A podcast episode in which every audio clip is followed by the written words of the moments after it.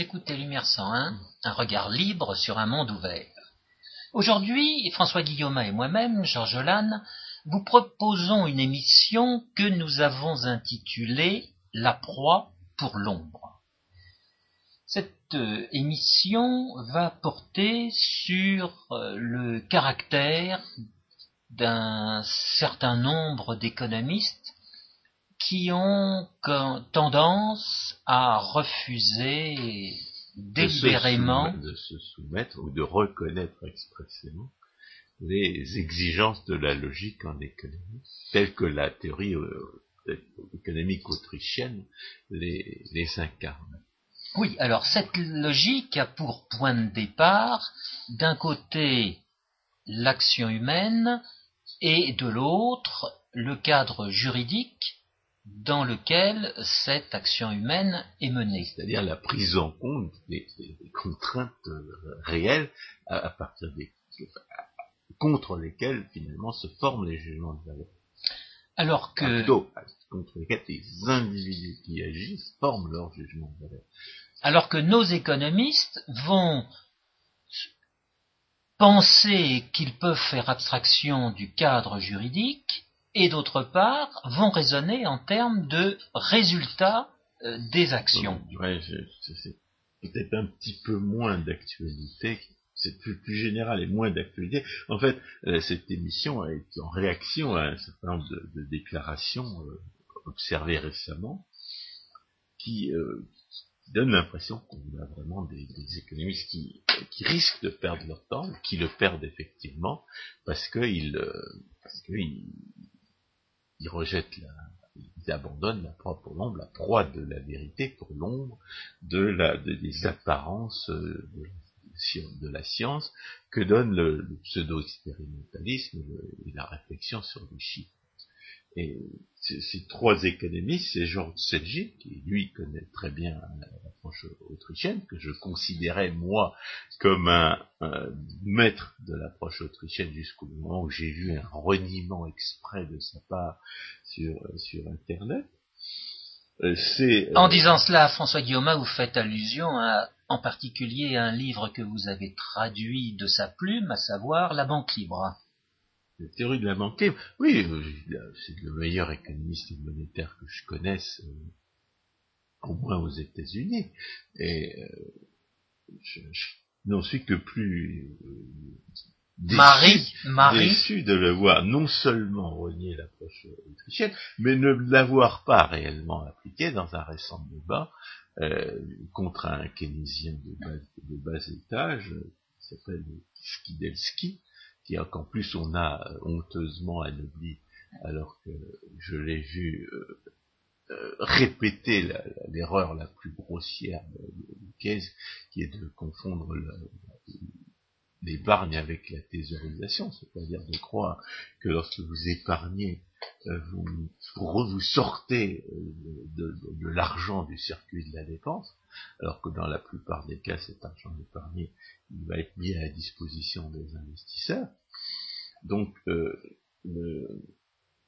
cet individu de bas étage, au lieu de lui rentrer dedans en, démontrant les absurdités de l'approche keynésienne, il, est entré dans des considérations euh, certes euh, intéressantes et pertinentes sur l'histoire de la crise de 29, mais sans, montrer sans tordre le cou l'approche keynésienne.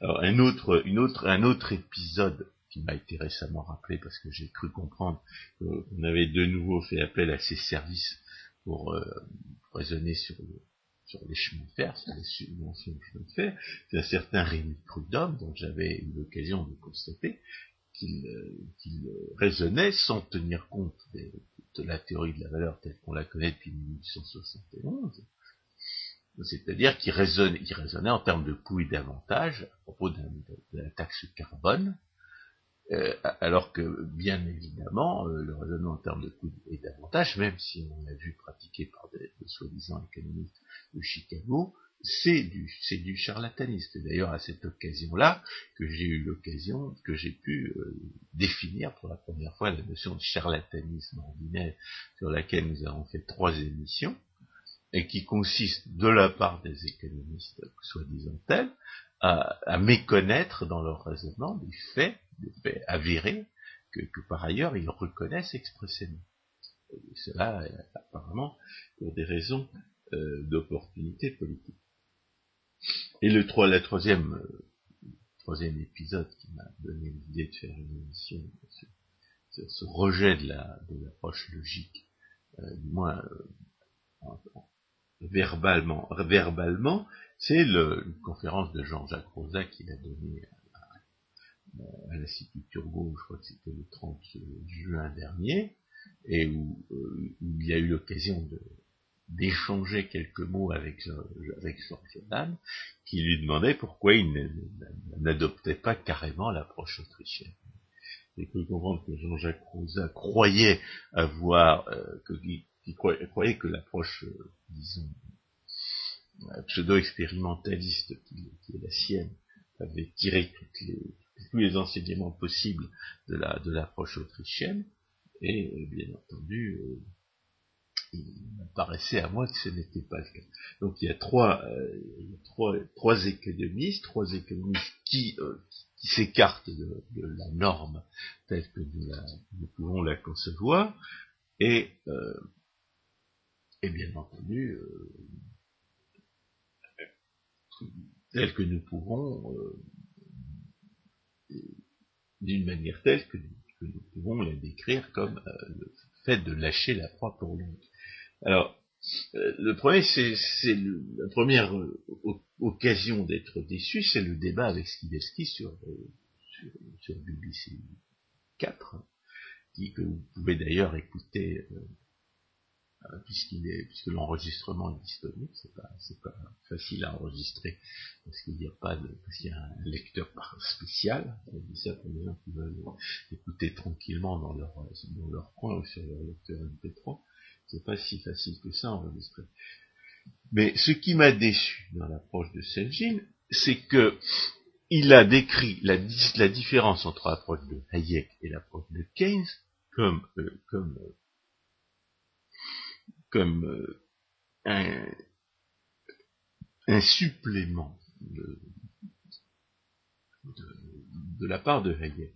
Il n'a pas dit Keynes est un, est un absurdiste, Keynes est un incompétent, Keynes est, comme Hayek l'a décrit, un étudiant de deuxième année qui, croit qui, qui, qui, compte bien s'en tirer par son bagou pour compenser son ignorance du sujet, c'est parce que c'est exactement ça qu'était Keynes. C'était un étudiant de deuxième année, qui était un génie des comme disait le professeur de Brerizen, et qui, euh, et qui se est sur son panneau pour prouver n'importe quoi et son contraire. Euh, y avait toute une, toute une, une suite d'admirateurs et d'admiratrices qui, euh, qui ne se rendaient pas compte que c'était un escroc.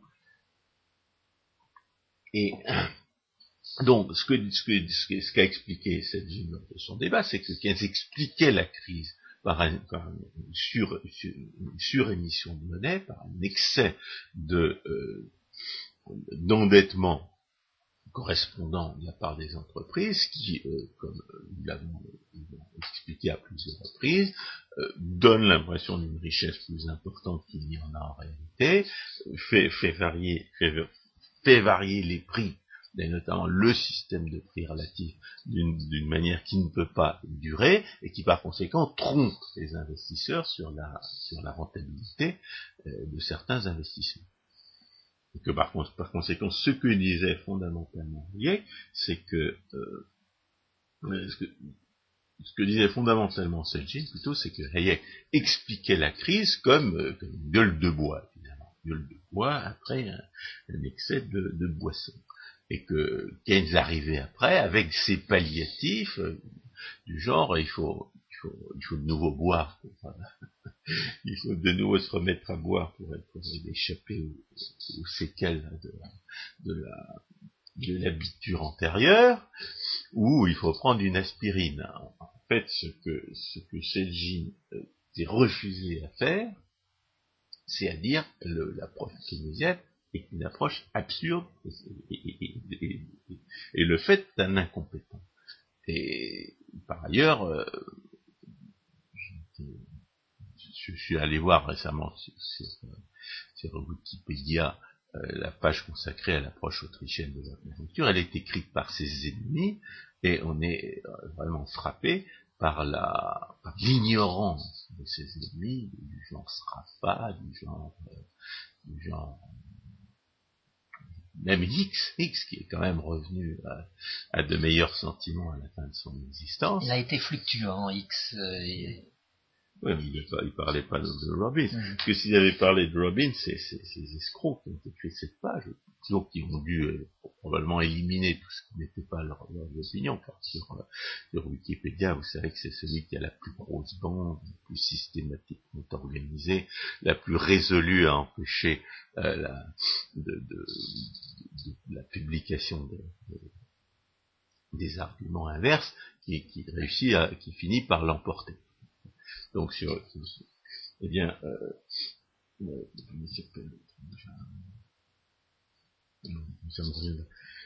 celui qui avait, qui avait cité euh, Alain Wolf-Esperger, qui réussissait à passer à côté de tout ce qu'il y avait à, à comprendre.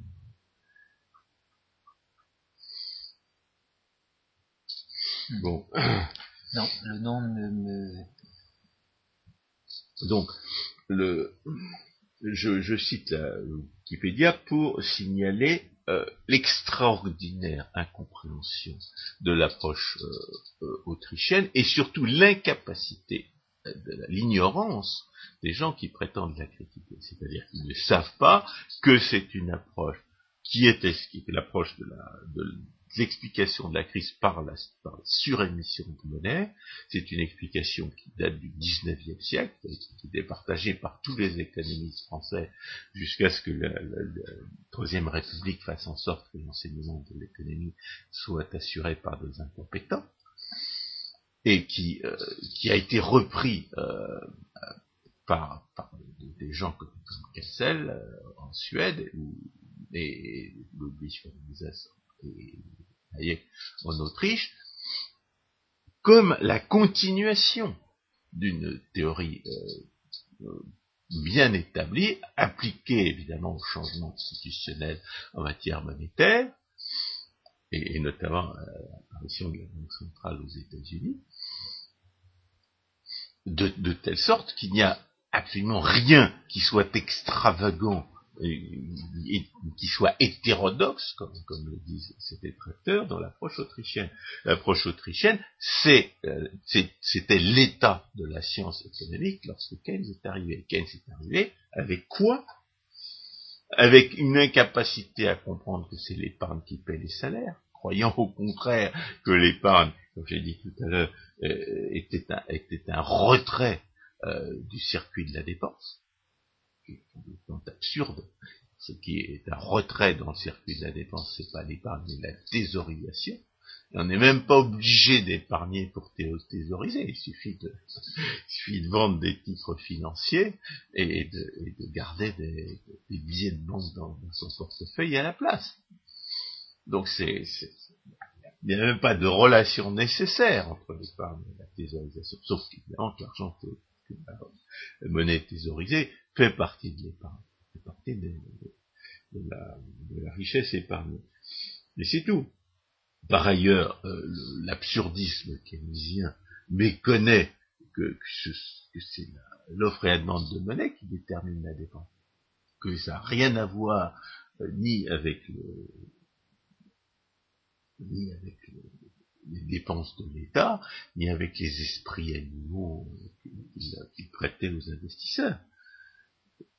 Et, cette évidence rationnelle comme quoi euh, c'est l'offre réellement de monnaie qui détermine la dépense, il a fallu euh, malheureusement euh, des décennies pour qu'on finisse par, par, l'accepter, et uniquement parce qu'en appliquant la fausse méthodologie pseudo-expérimentaliste qui était la sienne, eh bien on a on a constaté à partir des statistiques, tout simplement s'interroger sur le, sur, le sens des mots et les, les conséquences du,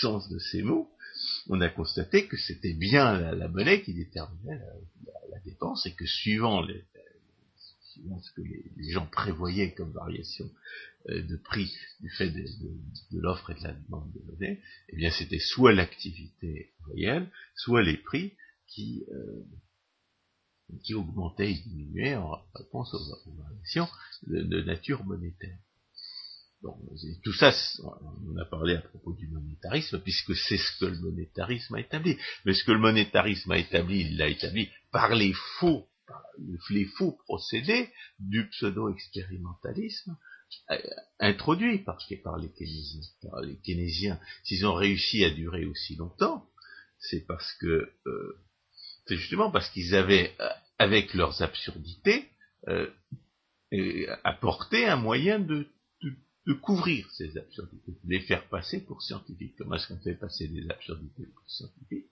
Eh bien, en se, camouflant derrière un rideau de fumée, derrière des abracadabras euh, statistiques, voire mathématico-statistiques. Prouver statistiquement que 2,5, c'est l'essence du keynésianisme, et euh, vous pouvez gloser à l'infini sur ces statistiques, euh,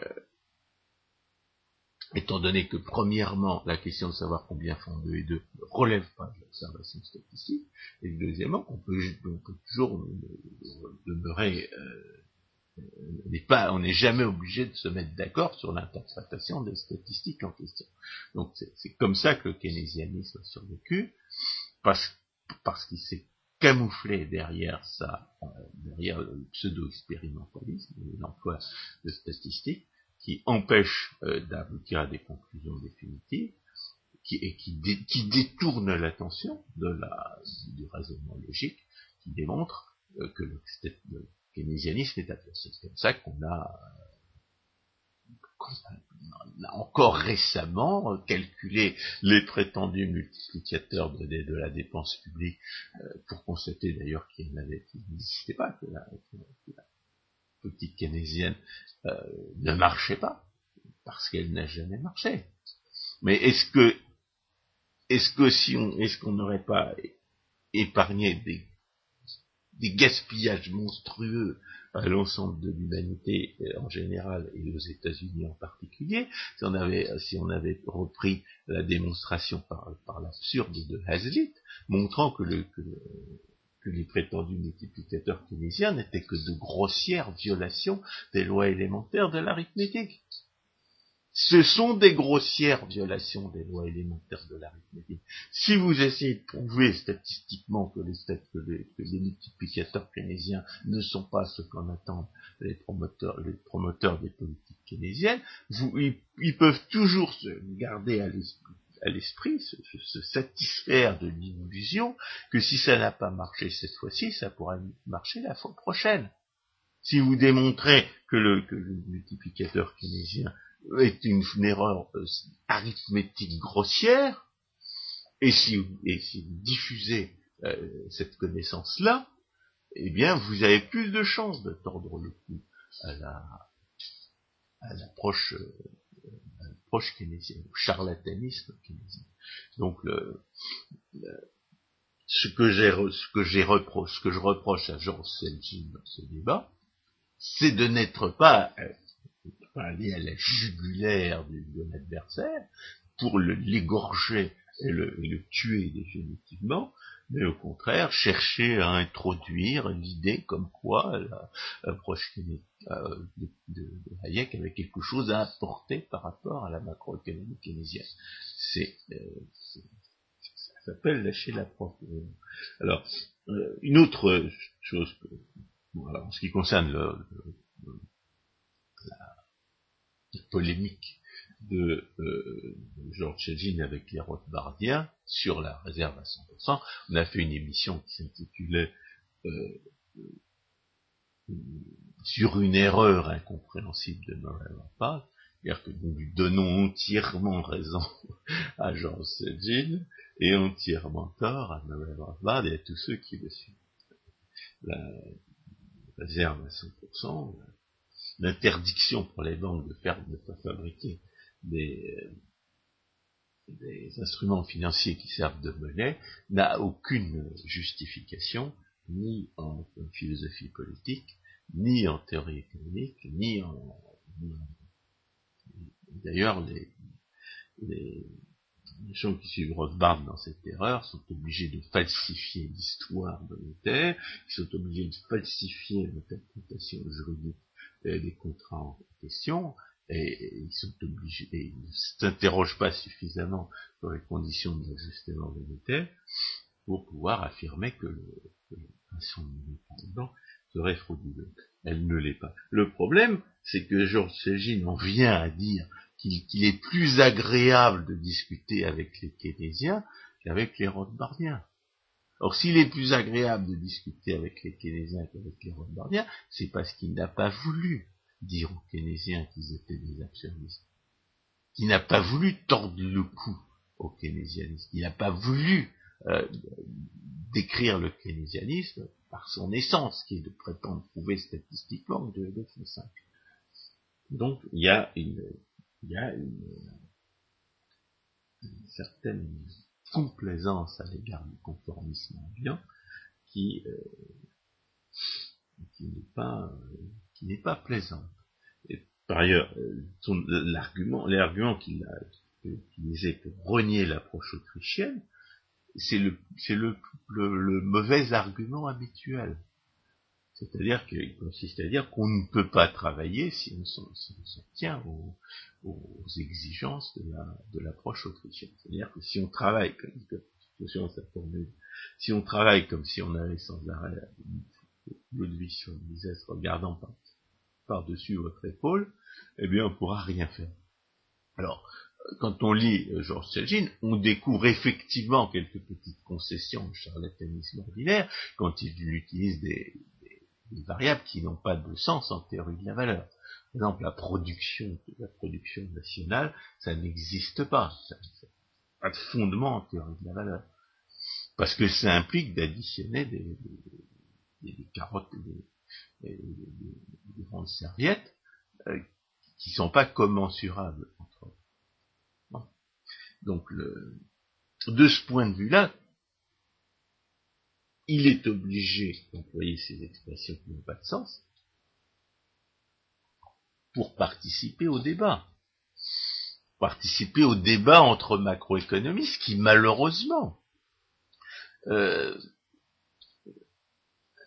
se fait en large, dans une large mesure, dans les termes de ces, de, ces prétendues grandeurs statistiques qui n'ont pas de sens en théorie de.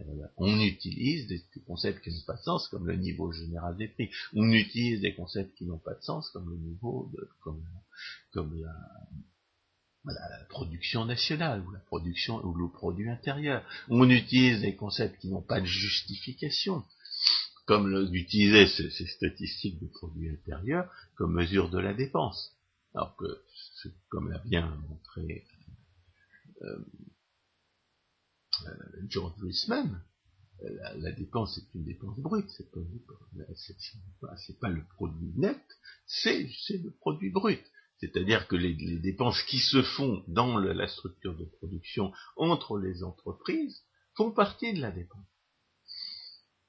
c'est vrai que lorsque vous achetez euh, des matières premières pour les transformer en produit fini, là, vous allez être obligé de déduire euh, de la valeur du produit fini, de la valeur des, matières premières pour, euh, pour calculer votre contribution productive, pour estimer votre contribution productive. Mais pour ce qui est de la dépense, vous avez bien dépensé pour acheter des matières premières ce que vous avez dépensé c'est c'est pas seulement votre chiffre d'affaires qui fait partie de la dépense totale, c'est aussi euh, ce, que vous avez tout ce que vous avez payé pour les matières premières en question.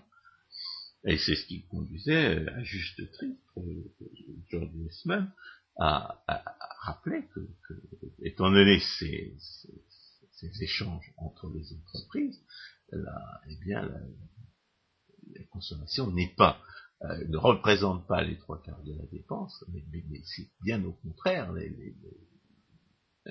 bien au contraire, un quart seulement de la dépense totale. Et les,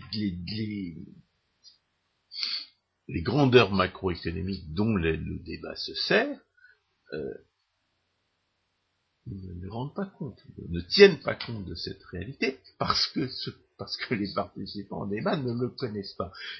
moi-même, quand j'étais payé pour euh, étudier la conjoncture, j'étais moi-même confronté à, cette difficulté. C'est-à-dire qu'on n'avait pas les données disponibles pour raisonner euh, sur la conjoncture dans les termes autrichiens, surtout qu'il n'y avait pas encore Internet. Et ce qui intéressait, ce qui intéressait les, donneurs d'ordre, c'était, qu'on leur parle dans les termes dont, ils avaient l'habitude. Alors ça c'est vrai, c'est-à-dire si on veut, participer au débat avec des, économistes ignorants et, se faire payer à étudier la conjoncture, on est obligé. D'employer ces termes qui n'ont pas de sens, mais le, le péché contre l'esprit consiste à renier euh, la connaissance que l'on a du fait que ces termes n'ont pas de sens. Alors, ce reniement, il est désormais exprès chez, George euh, malheureusement. On n'en voit pas euh, les conséquences dans ses écrits, on ne voit pas encore les conséquences dans la qualité de son analyse théorique, mais on peut craindre un jour de devoir s'y attendre. Et on peut regretter ce reniement car la situation de la théorie macroéconomique aujourd'hui n'est pas florissante. Il faut considérer qu'il y a tant du côté monétariste que du côté euh, keynésien des effets, des efforts pour, euh, disons, rénover le, cadre théorique, euh, si on peut s'exprimer ainsi. C'est ainsi qu'aujourd'hui on va parler du nouveau keynésianisme et du nouveau monétarisme. Ce terme nouveau faisant référence à des variables supplémentaires qui ont été introduites pour faire en sorte que les prévisions données par les modèles économétriques soient moins éloignées de ce qui se réalise. c'est comme les réchauffistes. Ils constatent que la température de l'atmosphère ne se réchauffe pas mais ils essayent ils essaient d'ajouter des épicycles à leur, modèle euh, euh, pré galiléen euh, pré, pré copernicien je veux dire le modèle galiléen et, ils croient que ça ils croient que ça va marcher. En réalité le tiers de climatique. Premièrement, celui-ci s'est arrêté. Deuxièmement, il était guidé, il était exclusivement déterminé par le soleil. Donc, non, et je voudrais, terminer sur, sur les faux concepts de la macroéconomie, parce qu'il y a un autre fait dont il faut tenir compte, qui est le, pendant de la, de la sous-estimation de la dépense par, euh, par l'utilisation d'une statistique inappropriée. Il y a une autre statistique inappropriée qui, surestime la production, c'est celle qui consiste à inclure les dépenses des hommes de l'État dans la production. Or, il y a deux bonnes raisons pour ne pas le faire, pour ne jamais le faire. Constater par exemple que la production aux États-Unis a formidablement régressé euh, du fait de l'usurpation criminelle du soi-disant Obama euh, de la Maison Blanche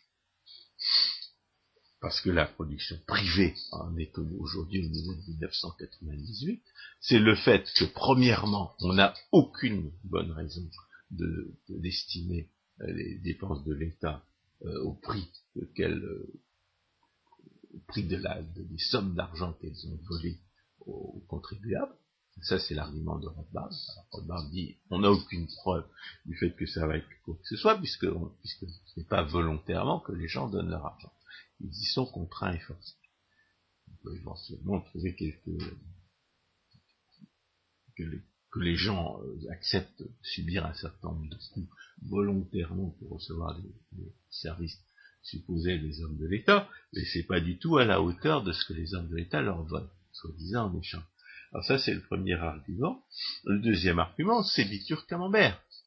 Ayant démontré que la, redistribution politique détruit en tendant l'équivalent de ce qu'elle vole, nous sommes obligés d'affirmer que la mesure de ce que les hommes de, sommes d'argent que les hommes de l'État volent aux contribuables sont la mesure de la richesse qu'ils détruisent. Et, par conséquent, il faut bel et bien retrancher de, la, de, ces statistiques de, production qui, euh, qui, additionnent les, grandes serviettes et les, carottes.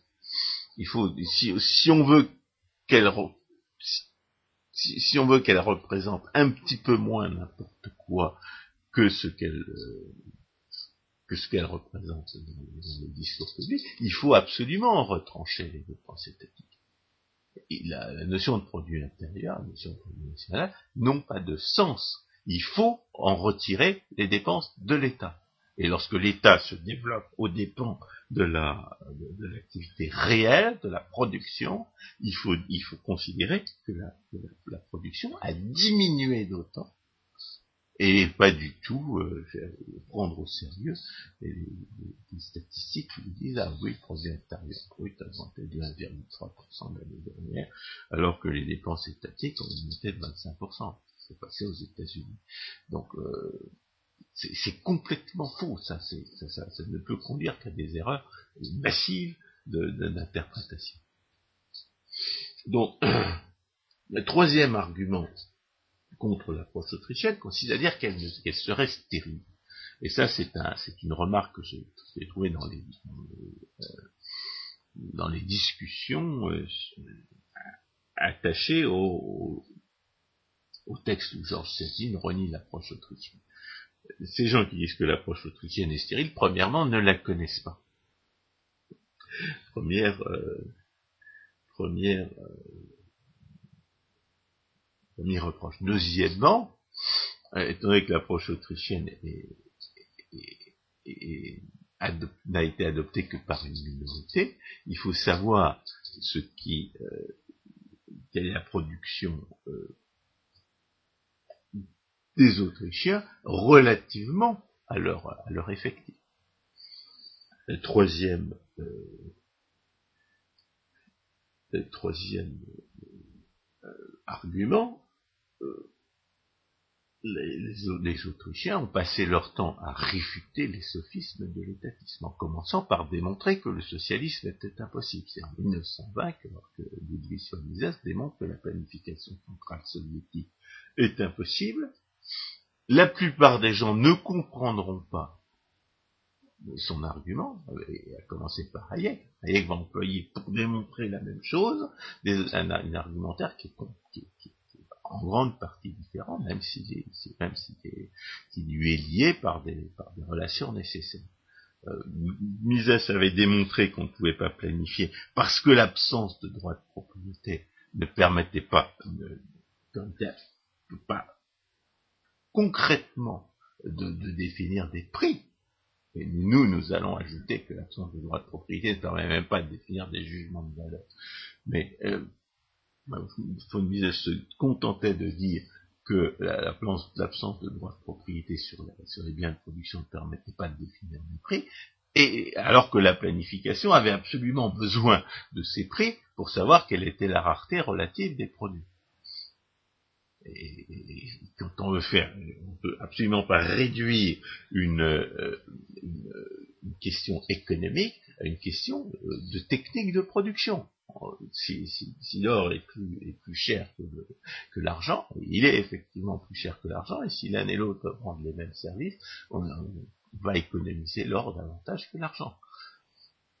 Et si on a, si on ne sait absolument pas si l'or est plus rare ou moins rare que l'argent, ce qui peut très bien arriver, si vous n'êtes jamais intéressé à ces marchés-là, eh bien, euh, eh bien, vous allez gaspiller l'or qui, euh, qui, coûte plus cher en termes d'efforts humains à, fabriquer. Donc là, l'idée qui était celle des, des, planificateurs, qui était celle d'une définition de l'efficacité productive en, en termes purement techniques, sans euh, sans, tenir compte des droits de propriété, et je dirais même, euh, par définition du socialisme, après avoir aboli euh, les droits de propriété, c'est une, c'est une approche qui ne tient aucun compte de la nécessité absolue de la propriété pour faire quel raisonnement économique que ce soit.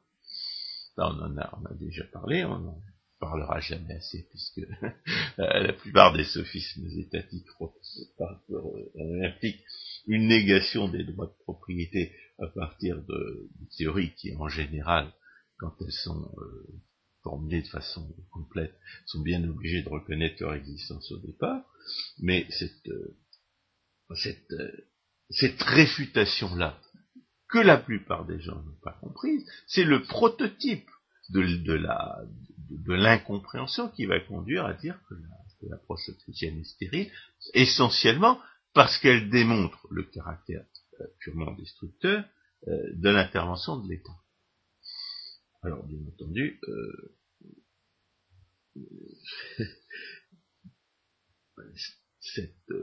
ce, caractère négatif de l'approche autrichienne, on va le lui reprocher d'autant plus que 90% des économistes sont payés par les hommes de l'État avec l'argent qu'ils ont volé aux contribuables. Donc, c'est, ce qu'on veut dire, c'est que la, l'impopularité de l'approche autrichienne, elle, tient au, fait que les, euh, les, gens qui ne l'aiment pas sont des parasites socio-institutionnels qui comprennent bien que c'est à leur matériel que s'en prend la, l'approche autrichienne. Ils voient dans les Autrichiens, et à juste titre, des gens qui veulent les mettre au chômage. Et euh, ne pas, aller plus loin.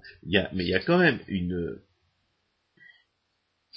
il y a quand même une critique plus, plus fondamentale, qui, est la critique du pseudo-expérimentalisme. Euh, quand on a démontré euh, Camembert, et quand on a expliqué pourquoi euh, Camembert était difficile à comprendre euh, en tant que qu'à propos de théorie autrichienne, et, et, et, pourquoi les autres n'avaient pas découvert auparavant, on a parlé de Tulloch pourquoi est-ce que Tulloch, qui a inventé l'approche en termes de, pseudo-investissement, n'a pas découvert n'a pas découvert l'égalité entre ce que les hommes de l'État volent et ce que les hommes de l'État détruisent. Il l'a pas découvert, d'abord parce qu'il était incapable de, distinguer clairement la production de la destruction, incluant la recherche d'une position dominante euh, parmi, les, formes de gaspillage, sur un marché libre n'a absolument aucun sens. Vous pouvez accroître, vous pouvez atteindre une position dominante en offrant de meilleurs services que les autres. C'est tout sauf une destruction, c'est tout sauf un gaspillage. Mais surtout parce qu'il raisonnait en pseudo-expérimentaliste. Il s'était mis dans la tête que, pour, euh, pour connaître les rapports entre le pseudo, le pseudo-investissement et dans le, recherche des rentes, ce que les théoriciens de la, des choix publics appellent faussement la recherche des rentes, et, le, et le, gaspillage, il fallait faire des études statistiques, que tout cela dépendrait de la l'élasticité de l'offre également, de prix et, autres considérations empiriques. Donc c'est parce qu'il s'était mis dans la tête une fausse approche de la recherche une fausse approche pseudo-expérimentaliste de la recherche, que Tolop n'a pas découvert l'égalité de Bitter n'a pas compris que si pour tout, pseudo-investissement dans l'action politique, que, pour, tout enjeu de l'action politique, il faut pseudo-investir à la hauteur de l'enjeu, euh, ça doit conduire à ce que la, redistribution politique détruise une richesse égale à celle qu'elle vole, s'il ne l'a pas compris, c'est parce qu'il n'était pas autrichien. Par ailleurs, quand on lit les auteurs euh, de, Chicago, qui sont également pseudo-expérimentalistes, on passe son temps à se dire, bah, ceci a, cela pour conséquence, pourquoi est-ce qu'il ne le dit pas? Pourquoi est-ce qu'il ne déduit pas cette conclusion qui est absolument évidente de ce qu'il vient de dire? Et pourquoi est-ce qu'il ne comprend pas que ce qu'il vient de dire présuppose telle et telle affirmation, tel et tel principe, qui sont tout aussi intéressants que ce qu'il vient de dire? Pourquoi est-ce qu'en amont et en aval, il est incapable de développer sa théorie? La réponse est, il est complètement bridé par l'idée qu'il va lui falloir faire un test statistique à la fin. Il est complètement bridé par, la, le, par la la, contrainte complètement inutile que le pseudo-expérimentalisme lui, euh, lui impose. Il est complètement bridé par la, euh, par, le manque d'habitude, par le manque d'investissement dans le raisonnement logique que, cette obsession de, la, confirmation expérimentale lui aura, lui conféré. Et, plus encore, comme la, comme la théorie économique vraie est faite de propositions qui sont vraies par définition, bien pour, euh, pour avoir une théorie qui, puisse se prêter aux tests statistiques, l'économiste pseudo-expérimentaliste va être obligé de falsifier la théorie. Il va être obligé de la formuler dans des termes qui sont faux pour qu'on puisse imaginer qu'elle soit fausse. En d'autres termes, il va faire systématiquement de la mauvaise théorie. Il va la faire moins vite que s'il raisonnait purement en termes logiques, s'il se sentait libre d'examiner, euh, même, même euh, dans, un premier, dans un premier temps, tout ce qu'on peut savoir a priori, s'il se sentait libre d'examiner logiquement tout ce qu'on peut savoir a priori, eh bien, euh, il découvrirait non seulement beaucoup plus de choses, mais il découvrirait aussi peut-être qu'il n'a pas besoin de faire son test statistique. Donc il est faux de dire que l'approche autrichienne serait stérile, même si elle est essentiellement euh, réfutation de, théories à la mode, qui sont des théories à la mode parce qu'il y a des gens qui ont intérêt à ce qu'elles soient à la mode et pour, pouvoir voler les autres.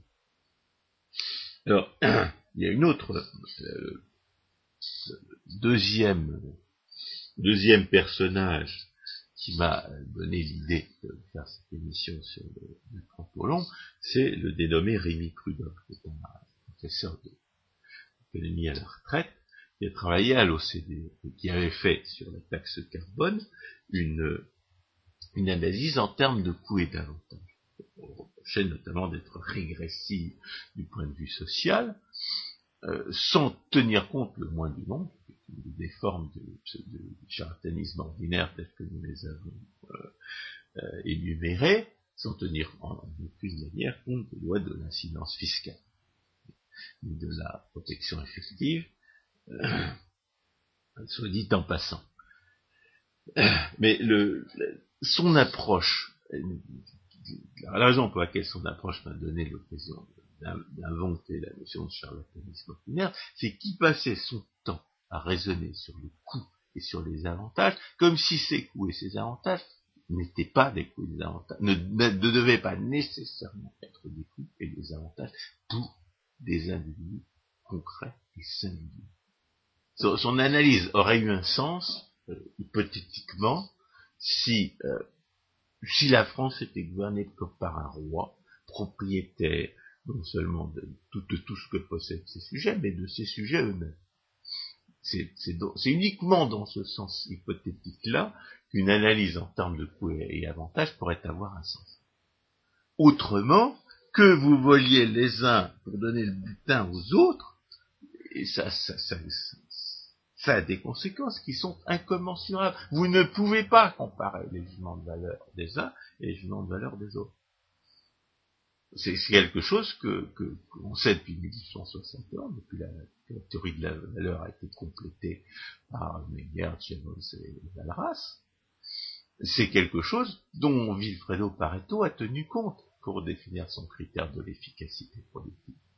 Et c'est pour ça que je trouve extraordinaire de la part de quelqu'un qui n'est pas un ingénieur, euh, ni un mathématicien euh, au départ, qu'il adopte cette approche matérialiste, alors qu'elle est typiquement euh, celle euh, des, ingénieurs qui sont incapables de comprendre la, différence entre une approche technique et une approche économique.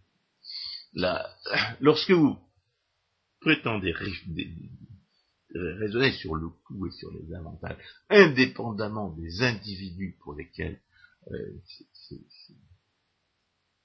ces coûts et ces avantages existent. Euh, non seulement vous violez euh, tout ce qu'on sait de la valeur, mais euh, en réalité vous exterminez la théorie économique. Vous, la réduisez à un problème technique. Or justement, l'impossibilité de réduire l'économie à, la, technique. C'est ce qu'a démontré von Mises en démontrant l'impossibilité du socialisme. Donc, ce charlatanisme ordinaire-là, qui est celui de la technocratie, il est, euh, il est celui du socialisme. Alors, euh, à cette occasion, j'ai eu l'occasion de polémiquer avec des gens qui ne sont pas économistes et qui ne comprenaient pas, ne comprenaient pas que, que, ce, type de, de, raisonnement n'a aucun sens du point de vue, du point de vue euh, économique. Et je me suis vu accusé de, de raideur idéologique, de fanatisme, euh, alors je ne sais pas très bien d'où ça peut venir, de la part d'un économiste euh, qui est payé pour faire ce genre d'études, parce que c'est parce que c'est la condition de l'argent qu'on distribue, l'argent volé qu'on lui distribue euh, pour manger. Je comprends la, réaction de la part d'un ingénieur qui est censé n'avoir aucune raison de s'écarter de la rigueur scientifique et encore moins de reprocher à un économiste d'y faire allusion, c'est moins compréhensible. Euh, l'explication la plus vraisemblable, malheureusement, c'est que l'ingénieur en question ne comprend pas ce, que, nous avons expliqué, c'est-à-dire l'autonomie de l'économie par rapport à la, par rapport à la technique. Euh, mais je ne sais pas si cette, euh, cette cette hypothèse-là n'est pas, n'est pas un peu, je dirais un peu, un peu trop disqualifiante, un petit peu, pas, pas, assez flatteuse. Mais j'en ai, pas, j'en ai pas vraiment d'autre parce que de la part d'un ingénieur, je trouve absolument euh, extrême. Peut-être que je me fais des, ingénieurs des euh, trop, trop élevés, mais euh, qui vous reproche de, de, vous soucier de rigueur scientifique, c'est quelque chose à, quoi je n'avais jamais pensé, que je n'avais pas imaginé possible, et qui de ce fait, en fait, en réalité, élargit ma vision d'un qui vous reproche votre souci de rigueur scientifique, c'est, bah c'est, ça montre qu'on en apprend tous les jours. Alors, le, L'inconvénient, si, vous voulez, de cette, approche qui est technocratique. D'ailleurs, je crois que, Georges Lannes a, une citation pour, illustrer cette, approche technocratique, cette incompréhension de, l'autonomie de l'économie par rapport à aux, solutions purement techniques. Il faut que je retrouve ce papier euh, qui nous situe au début du XXe siècle et qui consiste à dire, je cite, Or, ce que l'on réclame précisément, c'est une science qui envisagerait du point de vue le plus général et le plus universel les problèmes strictement économiques inhérents à la nature même de l'homme et aux conditions permanentes de sa vie terrestre, qui les poserait avec précision et clarté et les résoudrait en principe. Abstraction faite de toute forme politique et de toute organisation sociale ou juridique particulière. Mais précisément dans ce sur quoi Mises insiste comme condition de la formation des prix. Je termine, qui mettrait en évidence les difficultés constantes à vaincre ainsi que les méthodes à employer et les erreurs à fuir pour s'en rendre maître guide sûr, parfaitement instruit dans l'orientation et des obstacles de la route, capable de rendre mieux assurée et moins périlleuse la marche de l'humanité vers le progrès. Eh ben, on, trouve ça, vraiment chez, tous les économistes mathématiciens à la française, chez, tous ces dénaturateurs de, du critère de Pareto. Le critère d'efficacité de Pareto, c'est une prise en compte, une tentative pour prise en compte, une prise en compte réussie, puisque, ce critère est toujours aussi valide, comme Rothbard l'a fait en le réhabilitant, l'a démontré en le réhabilitant. C'est toujours, c'est toujours un critère aussi valide aujourd'hui qu'à l'époque, qui visait à prendre en compte le fait qu'on ne peut pas comparer les utilités entre les personnes. On ne peut pas comparer les jugements de valeur entre les personnes, parce que les jugements de valeur sont des actes de la pensée. Barreto, en dépit de ses tendances pseudo-expérimentalistes déjà affirmées, Luc l'avait compris, parce que lui, il était correctement formé. C'était un admirateur de Bastia, c'était un, admirateur et, un contemporain de, de Gustave de Molinari. Donc Pareto avait parfaitement compris que la qu'on ne peut, on ne pouvait absolument pas euh, raisonner sur la valeur comme si elle était mesurable. Or, que font, que font les gens qui se réclament de lui dans la tradition de l'économie mathématique Ils dénaturent complètement son critère, ils ils rejettent complètement la raison d'être de ce critère, et leur conception de l'optimum économique, c'est un optimum économique qui ne ferait aucune référence aux individus. Pour qui, euh, pour qui la richesse est une richesse? Qui, qui, sont ceux qui forment le jugement de valeur Ils prétendent définir un optimum économique indépendamment des droits de propriété. Ils prétendent définir un, optimum économique indépendamment de, des individus pour qui l'optimum c'est l'inversion la plus totale de Pareto. La distribution des richesses en question n'étant jamais que le résultat des actions d'échange qu'ils auront menées et qui leur aura permis de conclure des marchés. Justement, leur, idéal à eux, c'est de définir la production maximum, et puis après, après on pourra dire, on pourra distribuer cette production. C'est l'inversion de la causalité. Non seulement c'est l'inversion de la causalité, mais c'est la dénaturation du critère de Pareto. C'est la, c'est l'incompréhension totale de, la nature de la théorie économique, sa, sa réduction à un problème d'optimisation. Alors c'est pas la théorie économique n'est pas un problème d'optimisation. La théorie économique est une tentative pour définir ce qui est une production et, qui, doit nécessairement passer à un moment ou à un autre par, la reconnaissance du fait que la production n'est jamais une production pour quelqu'un. Donc justement, il voudrait se dispenser. Alors, qu'est-ce qu'on peut reprocher à Rémi Prudhomme? On lui reproche son charlatanisme ordinaire, son charlatanisme technocratique. Mais il y a deux aspects euh, qui, sont, euh, je dirais, euh, malheureux dans, ce, type d'approche. Le premier, aspect, bien entendu, c'est qu'il cautionne l'approche technocratique. L'approche technocratique dont le pseudo-expérimentalisme, on l'a dit tout à l'heure à propos de Keynes, fournit un alibi indéfini pour, pour perpétuer l'étatisme. Si ça n'a pas marché cette fois-ci, ça pourrait bien marcher une autre fois. jamais, jamais euh, la, la, constatation euh, empirique de l'échec d'une politique n'est une preuve définitive que, ce type de politique ne peut pas fonctionner. Ça, euh, l'a parfaitement démontré dans un texte qui s'appelle la Libye la Libye éternelle du socialisme, quelque chose comme ça.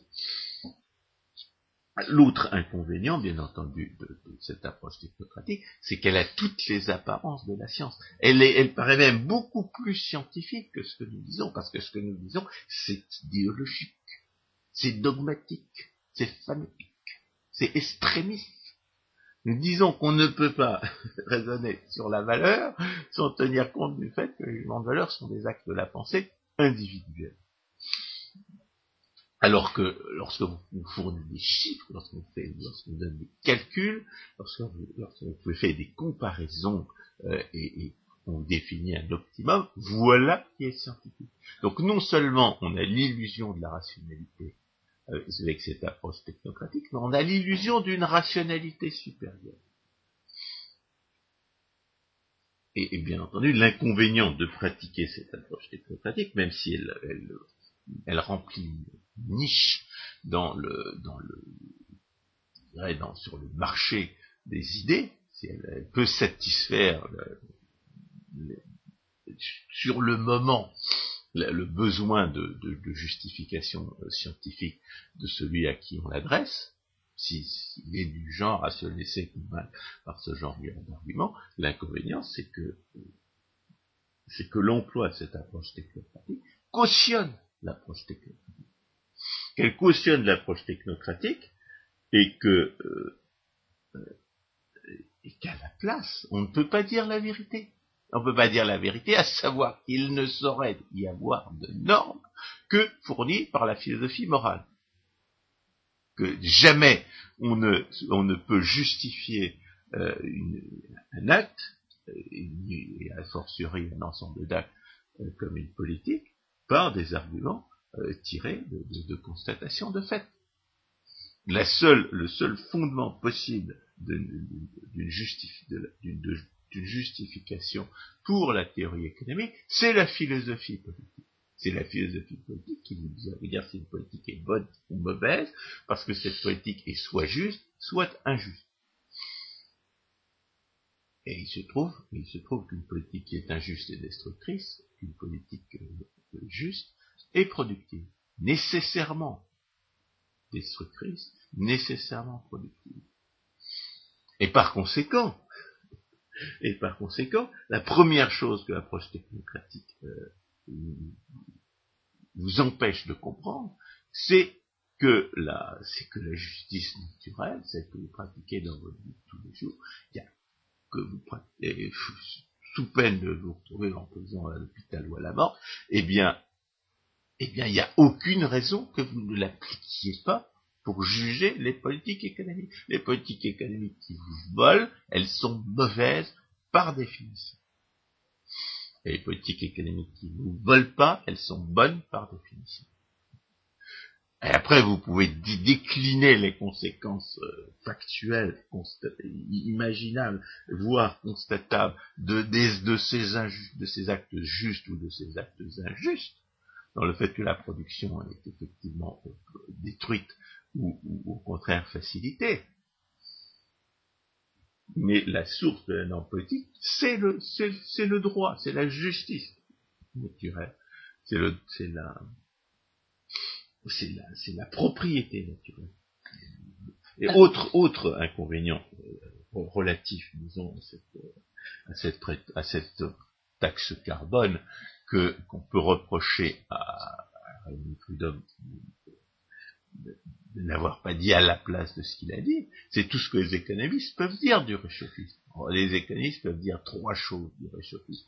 Premièrement, euh, d'après les calculs même des réchauffistes, les politiques en question ne sauraient avoir aucune efficacité, puisque les, les résultats qu'ils en attendent sont bien inférieurs à la marge d'erreur sur leurs prévisions, ce qui veut dire que les, ces politiques ne peuvent pas être efficaces euh, d'un point de vue statistiquement significatif, qu'ils le savent depuis le début, qu'ils le savent depuis Kyoto, c'est-à-dire depuis 20 ans, et que ça les empêche pas de nous faire, de nous imposer ces politiques. Ce qui, ce qui nous permet à nous, économistes, de savoir de science certaine que ce sont des escrocs. À partir du moment où ils nous imposent des politiques ruineuses, en tâchant parfaitement qu'elles ne sauraient avoir euh, d'effets statistiquement significatifs sur ce qu'ils sur, ce qu'ils prétendent obtenir, nous savons que nous avons affaire à des escrocs. Deuxième chose que l'économiste peut savoir, et qu'il aurait fallu dire à cette occasion, bah, c'est euh, que la euh, c'est tout ce qu'on peut connaître en tant qu'économiste, habitué à, la politisation de la, science, en tant que praticien d'une science politisée, en tant que, en tant que, savant, constatant que 90 ou 95% des collègues euh, pratiquent le charlatanisme ordinaire, c'est-à-dire des choses qu'ils savent ne pas être scientifiques, simplement pour recevoir l'argent volé des hommes de l'État, en tant qu'économistes, nous, avons, suffisamment d'expérience et suffisamment de euh, et suffisamment de, de capacité d'analyse politique pour dire que le réchauffisme est un, est un mensonge organisé, étant donné les, euh, sommes monstrueuses distribuées à, ceux qui mentent pour dire le contraire de la vérité. Les gens savent très bien que s'ils disent qu'il n'y a aucun réchauffement climatique d'origine humaine, on leur donnera plus d'argent volé. Et que ce sont des dizaines de milliards d'argent volé qu'on distribue aux menteurs réchauffistes. En tant qu'économiste, habitué à une science politisée, habitué au charlatanisme ordinaire, des gens qui montent pour pouvoir, pour manger, nous avons la possibilité de le dire en tant que savant. non seulement en tant qu'analyste politique, mais en tant, que, praticien expérimenté d'une science politisée. Enfin, la troisième chose, comment dire, en tant qu'il fallait dire en tant qu'économiste, parce que ça fait partie de notre compétence, c'est que le fait que nous ne savons rien de la physique de l'atmosphère, de l'effet de serre, est un immense avantage euh, par rapport à ceux qui prennent au sérieux les modèles euh, de simulation, parce que ça nous oblige, ça nous empêche complètement, si nous voulons estimer les effets de, la, du gaz carbonique sur la température, ça nous empêche complètement d'entrer dans les raisonnements théoriques de ces modèles de simulation, et ça nous oblige à nous rabattre sur, sur la seule chose qui soit effectivement scientifique, c'est-à-dire l'observation des données du passé. Au lieu d'utiliser le modèle de simulation dont nous ne pouvons pas nous servir du fait de notre ignorance, nous sommes obligés d'observer la réalité. Ce que ne font jamais les réchauffistes, et ce dont les réchauffistes font tout pour qu'on ne le fasse jamais. Et qu'est-ce qu'on observe dans la réalité? Aucune corrélation entre la, entre la, aucun effet de la, de, la concentration en gaz carbonique sur la température. Jamais. C'est-à-dire qu'en tant qu'économiste, étant capable d'interpréter les données statistiques, nous pouvons savoir que le réchauffisme, du point de vue scientifique, est un mensonge. Sans parler évidemment du fait que la plupart des, dans, la plupart de l'histoire de, l'histoire de, la, Terre, euh, aussi bien la température que la concentration en gaz carbonique ont été beaucoup plus élevées que par le passé, et ont été beaucoup plus élevées par le passé, de sorte que, les, grandeurs observées aujourd'hui ont, été atteintes pendant, des millions, voire des milliards d'années auparavant, sans que la Terre s'enflamme sans, hors de tout contrôle. Les, catastrophes dont on, nous menace, si elles pouvaient seulement se produire, elles seraient produites depuis, euh, des temps euh, immémoriaux. Donc nous avons effectivement affaire à des escrocs. Et c'est ce que ne dit pas, ce que ne disait pas cette critique de la taxe carbone, alors qu'il aurait, alors que c'était le devoir de l'économiste de faire. Donc quand vous pratiquez l'approche technocratique, vous discutez d'une politique, vous ne dites pas ce qu'il faudrait dire à la place, qui effectivement ne s'adresse pas à la même clientèle au son de la, rhétorique décrite par, euh, par Bertrand Le Mélissier, mais qui, du point de vue scientifique, sont vraies, et qui, peuvent être aussi convaincants. Enfin, il y a une euh, le troisième personnage. Alors, avant d'arriver à ce troisième personnage, je voudrais souligner que aujourd'hui, à défaut de parler de l'analyse coût-avantage qui situait traditionnellement euh, l'analyse dans un contexte de certitude, on parlera davantage de l'analyse rentabilité-risque qui n'a comme euh, différence avec l'analyse coût-avantage que la prise en considération de l'incertitude et une opération arithmétique euh, visant à soustraire euh, les coûts des avantages, ce qui sera dénommé rentabilité. de ce point de vue-là, il faut, souligner une chose que je n'ai pas dite, mais qu'il faut absolument dire parce que c'est une discipline à laquelle je m'astreins sans arrêt, y compris dans mes traductions, parce que je ne suis pas fidèle à l'original quand je m'astreins à cette discipline, c'est que lorsque vous volez les gens, c'est pas un coût c'est une charge, c'est pas du tout un coût, parce que le coût c'est quelque chose que vous choisissez. et que de ce fait, l'idée d'analyser une politique de redistribution en termes de coûts et d'avantages est, entachée d'un sophisme supplémentaire, justement parce qu'elle appelle coût ce qui n'en est pas. Le coût n'est jamais qu'un coût d'opportunité. C'est la valeur de ce à quoi vous renoncez au moment de faire un choix. Si vous ne faites, si vous n'avez pas de choix à faire parce que les hommes de l'État vous ont volé le droit de choisir, vous ne subissez pas vous subissez une charge. On pourrait appeler une calamité, comme le, comme le fait Michel de Fontaine. Ce n'est pas un coût. Et c'est justement appelé, on appelle ça un coup que parce qu'on a décidé de violer les, les, présupposés logiques qui, permettraient un, qui permettent à un coup d'être un coup. On en a d'ailleurs parlé à propos de la, de la prétendue comptabilité mm-hmm. nationale quand on a expliqué que ça n'était pas une comptabilité. Alors, j'en viens à mon, à, mon, exposé de Jean-Jacques Rosac qui nous a expliqué pourquoi il fallait sortir de l'euro et qui nous a donné une, une, explication des conditions dans lesquelles on pourrait sortir de l'euro sans trop de casse, ce qui implique des hypothèses pas forcément très vraisemblables. On disait, il suffit que l'euro se casse la figure, à ce moment-là, on pourra en sortir. Malheureusement, on n'est pas maître des marchés et des chances. Donc cette hypothèse est peut-être logiquement la, meilleure possible, pour que nous ayons, nous, notre, notre idée totalement différente sur la manière de sortir de l'euro. Parce que nous, ce que nous disons, c'est qu'il faut permettre la circulation de monnaie parallèle émise librement et convertible dans ce que l'on voudra.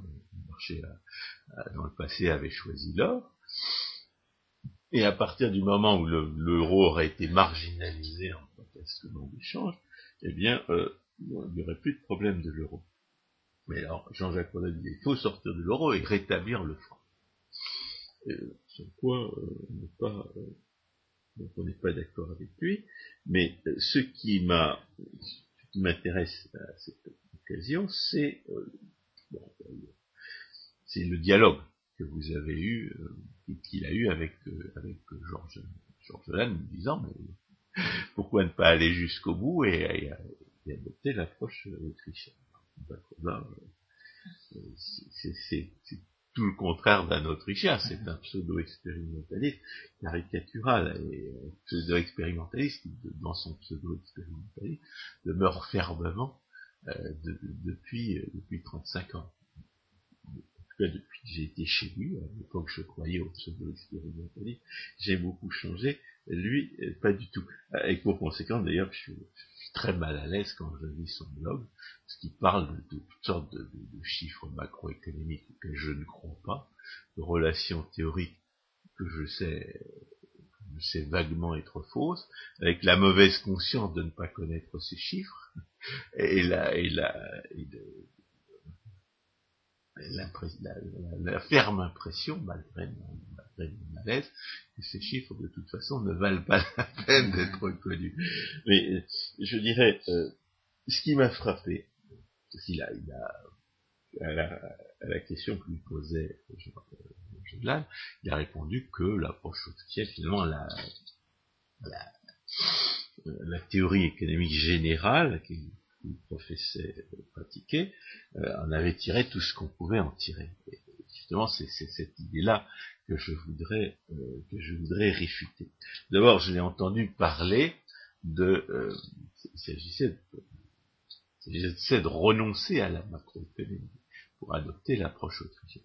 La première remarque que je me suis faite à ce moment-là, c'est en entendant parler de ces prix qui augmentaient en Espagne et qui diminuaient Hollande ou au Danemark, je me suis dit, mais quelle est donc la théorie macroéconomique qu'on m'a enseignée au cours de mes études et qui résonne sur la conjoncture en termes de prix relatifs? La réponse c'est aucune. Jamais on ne m'a enseigné au, titre de la macroéconomie ce dont Jean-Jacques Rodin nous parlait lors de sa conférence, expliquant que l'euro avait fait monter les prix avec un excès de, crédit ici, une baisse du crédit là, moi, je suis persuadé que parmi ces mauvaises fréquentations, c'est-à-dire parmi, les économistes qui sont pour l'euro et qui le connaissent alors que moi je ne les connais pas, parce que moi je ne connais que de bons économistes, donc bah, je suis persuadé que parmi ces mauvaises fréquentations, il y aurait des gens pour lui rétorquer que ces variations de prix relatives, c'était des ajustements normaux, c'était des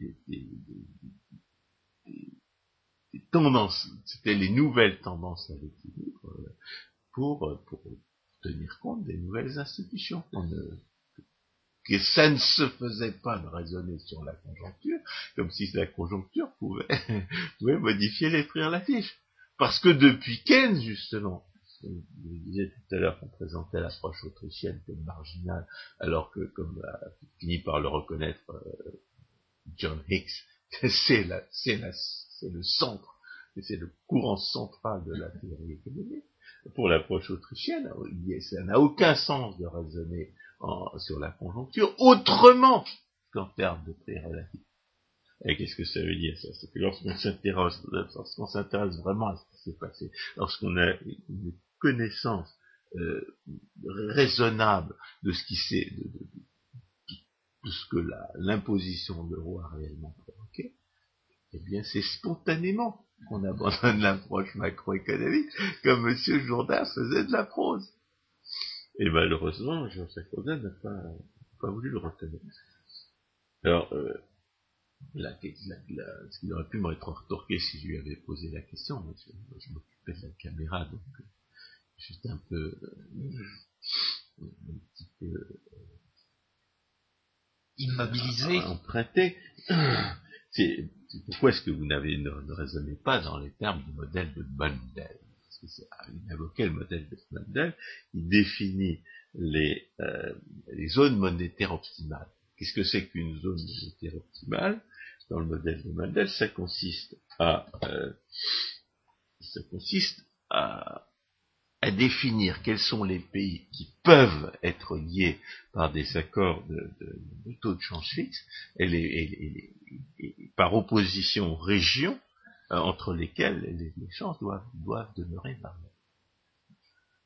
Ben, la réponse autrichienne, c'est quoi? C'est que, c'est que la zone monétaire optimale pour la circulation d'une monnaie fiduciaire imposée par un monopole, c'est zéro mètre carré. Parce que il ne doit pas y avoir de monnaie euh, fiduciaire imposée par un monopole d'émission, tout simplement. Donc la zone monétaire optimale pour la monnaie fiduciaire imposée par le monopole, c'est 0 mètre carré, et la zone monétaire optimale pour un système de banque libre, c'est l'ensemble du monde. Donc l'analyse de Mendel part d'un présupposé étatiste que nous rejetons entièrement. Et c'est pour ça que j'ai pas appris le modèle de Mendel. C'était trop tard, j'avais déjà compris qu'il fallait pas de banque centrale. Alors, euh, Jean, Jean, dont la, capacité à fréquenter les bas-fonds de la pensée est plus développée que la mienne, lui, il connaît très bien le modèle de Mendel. Oui, j'ai vu toutes les déformations euh, qu'il a subies depuis le jour où il a été publié en 1961. J'ai eu l'occasion de travailler sur toute cette littérature et c'est en particulier cette littérature qui m'a amené à m'intéresser à la littérature autrichienne et à m'intéresser à la vraie, la vraie connaissance de, de la monnaie. François vient de dire que la seule zone monétaire optimale c'est le monde. Oui, effectivement, la monnaie est fondamentalement mondiale. Elle est mondiale pour autant que c'est ce processus qui fait en sorte que le coût des échanges soit diminué contre vents et marées. Ce qui veut dire que si on doit se poser la question de savoir ce que c'est une zone monétaire optimale, c'est parce que les hommes de l'État empêchent la monnaie de remplir sa fonction. Leur réglementation fait qu'au lieu qu'il existe une monnaie euh, mondial, qu'il existe un marché monétaire concurrentiel, il va exister des monnaies réglementées nationalement, régionalement, etc., etc. Autre point que je voudrais quand même souligner aussi, c'est la confusion entretenue par les keynésiens entre monnaie et finance. ils passent de l'un à l'autre comme si cela allait de soi. La monnaie et la finance font deux. Le cas échéant, c'est la banque qui établit un trait d'union fallacieux entre l'un et l'autre, fallacieux dès l'instant qu'il n'est pas contractuel. François évoquait tout à l'heure euh, les réserves à 100% euh, des banques que les Rosbardiens conseillent. À l'opposé, euh, les autres Autrichiens envisageront toute forme de, de réserve fractionnaire. Oui, dès l'instant que c'est contractuel, il n'y a pas de problème. C'est la réglementation nécessairement aveugle et arbitraire qui va entraîner ces problèmes. D'ailleurs, de ce point de vue-là, je pense qu'il y a euh, dans l'approche autrichienne, euh, notamment liée à, Israël Kerzner, aussi développé euh, dans la théorie de la de l'illusion fiscale, il y a une claire conscience des conséquences de l'irresponsabilité institutionnelle qu'engendre nécessairement l'intervention de l'État. Et, on retrouve encore le, les rapports entre l'action humaine et les contraintes institutionnelles. les droits de propriété sont des conditions du raisonnement économique, et la violation des droits de propriété a nécessairement des, conséquences, non seulement sur la formation au jugement de valeur, mais sur la production d'informations. L'irresponsabilité de l'intervention de l'État en, privant les propriétaires du droit de disposer de leur propriété et en, mettant les et, en mettant les, décideurs en position d'imposer aux autres les conséquences de leurs propres décisions, détruisent l'information au départ comme à l'arrivée. Et par, dans, la théorie de la, régulation sociale qui est celle des Autrichiens, il y a une, claire conscience du fait euh, que l'intervention de l'État détruit la rationalité économique et rend impossible le et, et, à la limite, comme l'a démontré euh, dès le départ, rend impossible la rationalité économique en détruisant l'ensemble du, système de prix.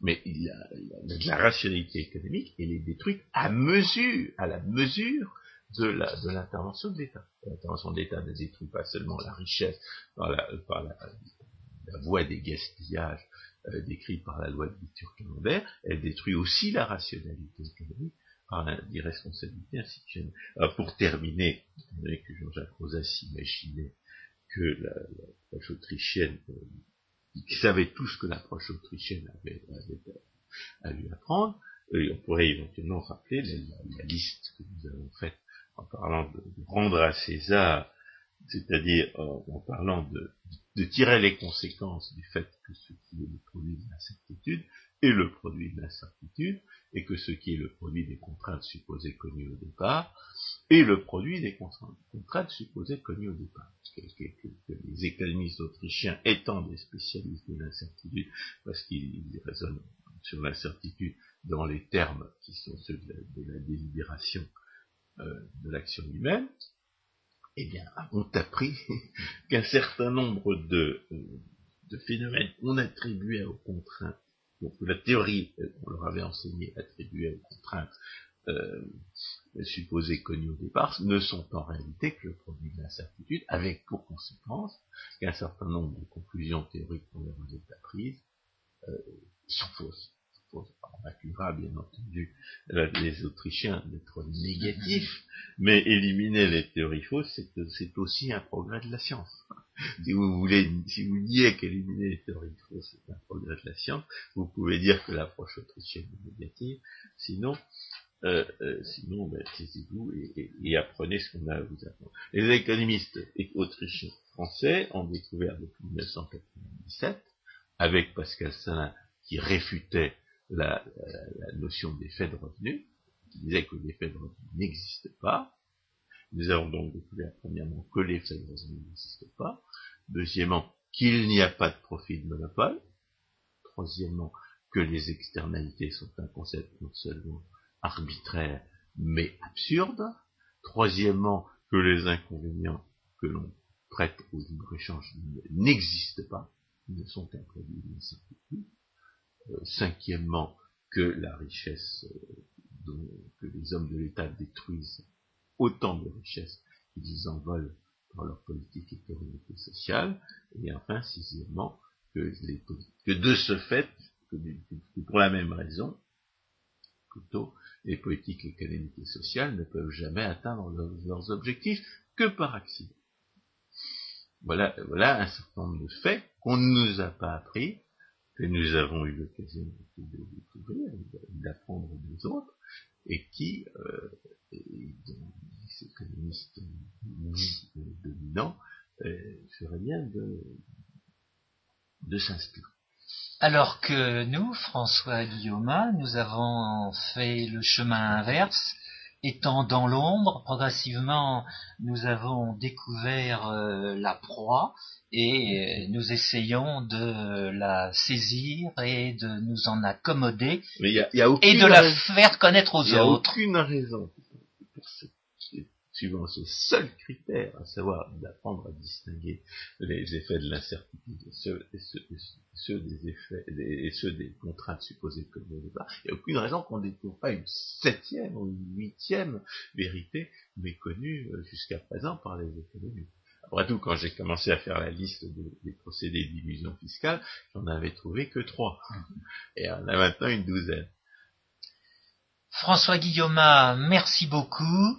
Chers auditeurs, j'espère que cette émission vous aura intéressé et je vous dis à la prochaine fois.